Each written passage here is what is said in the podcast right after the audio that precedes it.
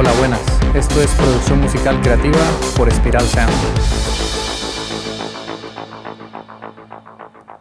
La compresión es una de nuestras herramientas más importantes al momento de trabajar con audio. Un compresor es un dispositivo que nos permite manipular la dinámica de nuestras canciones. Cuando hablo de dinámica, me refiero a la diferencia entre el pico más alto y la parte de menos volumen de una señal de audio. Cuando usamos un compresor, las partes más fuertes bajarán de ganancia y las partes más suaves subirán de ganancia, quedando el sonido un poco más nivelado.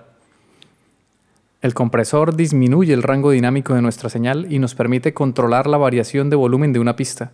Si quieres aumentar tu rango dinámico, puedes utilizar una puerta de ruido. Al comprimir, nivelamos el volumen de las pistas para que encajen mejor en la mezcla y es importante entender que no siempre vamos a necesitar de un compresor, Muchas veces es suficiente con subirle o bajarle el volumen con el fader de nuestra pista de audio.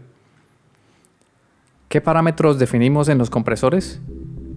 El threshold, el umbral. Esto es a partir de qué nivel queremos comprimir. Si mi señal sobrepasa el umbral, comenzamos a comprimir.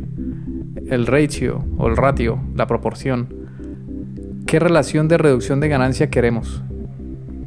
El ataque o el attack es la rapidez con la que queremos comprimir. El release es la liberación. Es la rapidez con la que queremos dejar de comprimir. El gain reduction es la reducción de ganancia. Son los decibeles que reducimos en el rango dinámico. El make-up es la compensación. Son los decibeles que queremos recuperar tras comprimir. Ni, o como rodilla. No todos los compresores tienen este parámetro. Cuando aumentamos el ni, el compresor se comporta menos agresivo. Para entender la compresión, escuchemos el siguiente audio de una caja de batería.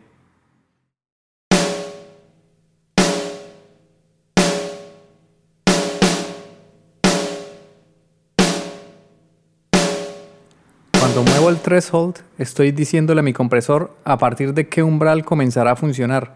Por ejemplo, si pongo el threshold a menos 20 decibelios, comprimirá casi toda la señal, pero si lo pongo en menos 2 decibelios, comprimirá muy poco, o probablemente no se va a excitar y no comprimirá nada. Cuando movemos la ratio, le estamos diciendo al compresor qué tanto quiero comprimir. Si es una ratio pequeña de 3 a 1, el cambio será muy sutil. El attack es la rapidez con la que vamos a comprimir. Un ataque rápido hará que nuestro sonido sea más grueso. Un ataque lento le dará más pegada, dejará pasar el transitorio inicial. Cuando hablo de transitorios, se trata de señales de audio de corta duración como el golpe de una caja de la batería, por ejemplo. Veámoslo con un ejemplo y así será más claro. Aquí escucharás una caja de batería sin el compresor.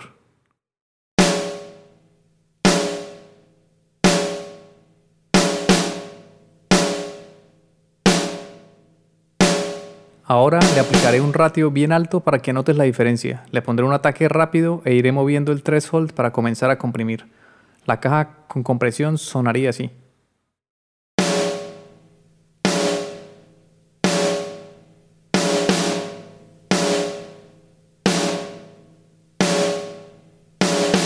Ahora le aplicaré un ataque lento para que escuches la diferencia.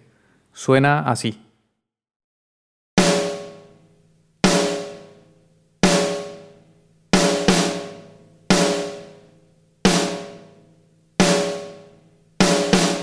¿Notas cómo con el ataque rápido nuestra caja suena más gruesa pero con menos pegada? Y con el ataque lento tiene mucha más pegada? Ahora vamos a ver el release. Es la rapidez con la que queremos dejar de comprimir. Un release rápido hará que nuestro sonido tenga una sensación de más cercanía. Un release lento nos dará más solidez. Escuchemos nuestra caja mientras le cambiamos el release. Con el release rápido suena así.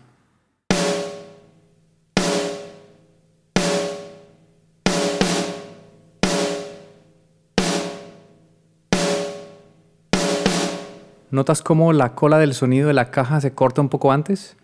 Ahora con el release lento alargamos la cola del golpe de la caja. Suena así.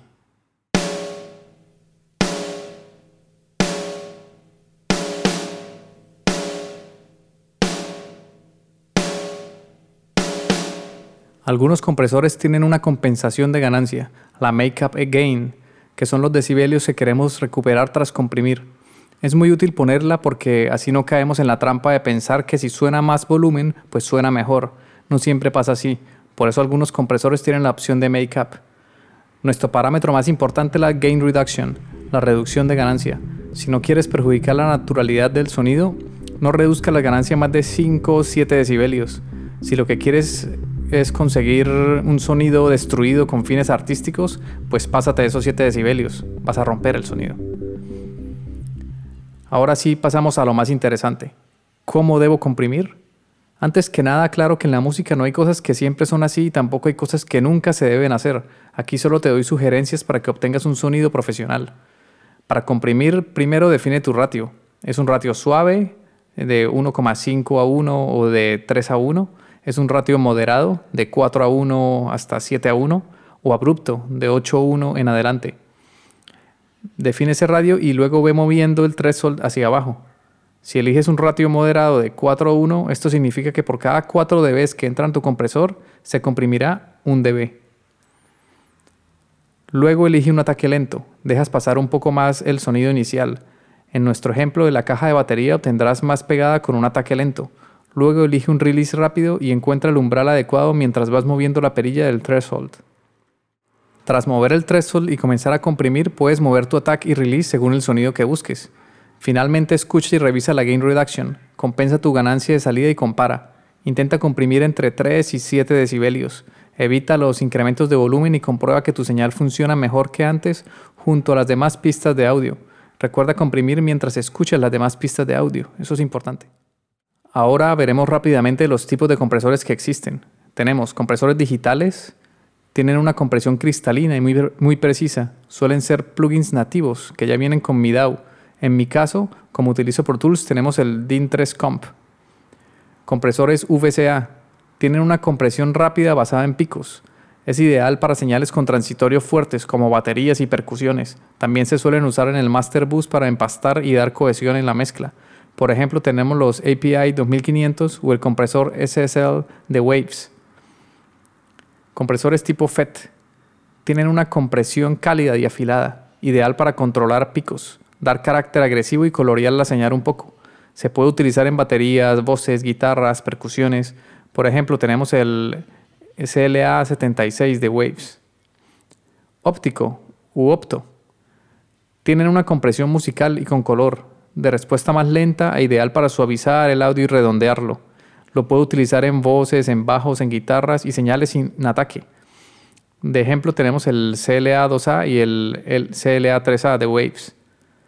Compresor tipo Varimu. Tienen un autoajuste de compresión y coloración única que utilizaré para añadir calidez y cohesión en grupos de pistas o para el mastering. Por ejemplo, tenemos el M-Juke de Klanghelm o el Quickchild. Compresores multibanda. Permite comprimir un rango específico de frecuencias sin afectar el resto del espectro. De ejemplo tenemos el C6 de Waves. Si te ha gustado este episodio y quieres conseguir un sonido profesional, ve a spiralsound.com. No olvides suscribirte a nuestra newsletter sobre producción musical, desbloqueo creativo e industria musical, donde te daré recomendaciones sobre grupos, artistas, plugins, técnicas de mezcla, técnicas de producción y formación para profesionalizar tu proyecto musical. En resumen, ¿cuándo y para qué utilizar la compresión? 1. Para controlar las variaciones de volumen de una pista. 2. Para compactar el sonido de un grupo de pistas. 3. Para añadir carácter a tus señales, más ataque o más cuerpo. 4. Para hacer de pegamento entre las pistas de mi proyecto. La aplico en algún bus de pistas. 5. Añadir una extra de pegada sin alterar la señal original. Compresión en paralelo, sin manchar. 6 hacer que una pista controle el nivel de otra en sidechain. En música electrónica, por ejemplo, el bombo activa el compresor del bajo. Y recuerda que lo más importante es tu criterio para saber cuándo elegir determinado compresor. La información que te he dado sirve como guía, porque usualmente cuando empezamos a mezclar audio no sabemos por dónde empezar. Así que se trata de que pruebes y comiences a notar los cambios cuando utilizas un compresor u otro, cuando mueves el attack, el release, cuando aplicas compresión en sidechain y compresión en paralelo que las veremos en los siguientes podcasts. Este podcast ha sido realizado en el estudio Spiral Sound. Puedes escuchar todos los episodios en Spotify, iBox, Apple Music o en tu aplicación de podcast favorita. Encuentra contenido adicional en spiralsound.com. Les habla Ciro Galvis. Gracias por escucharnos y por compartir este contenido porque así ayudas a fortalecer la cultura.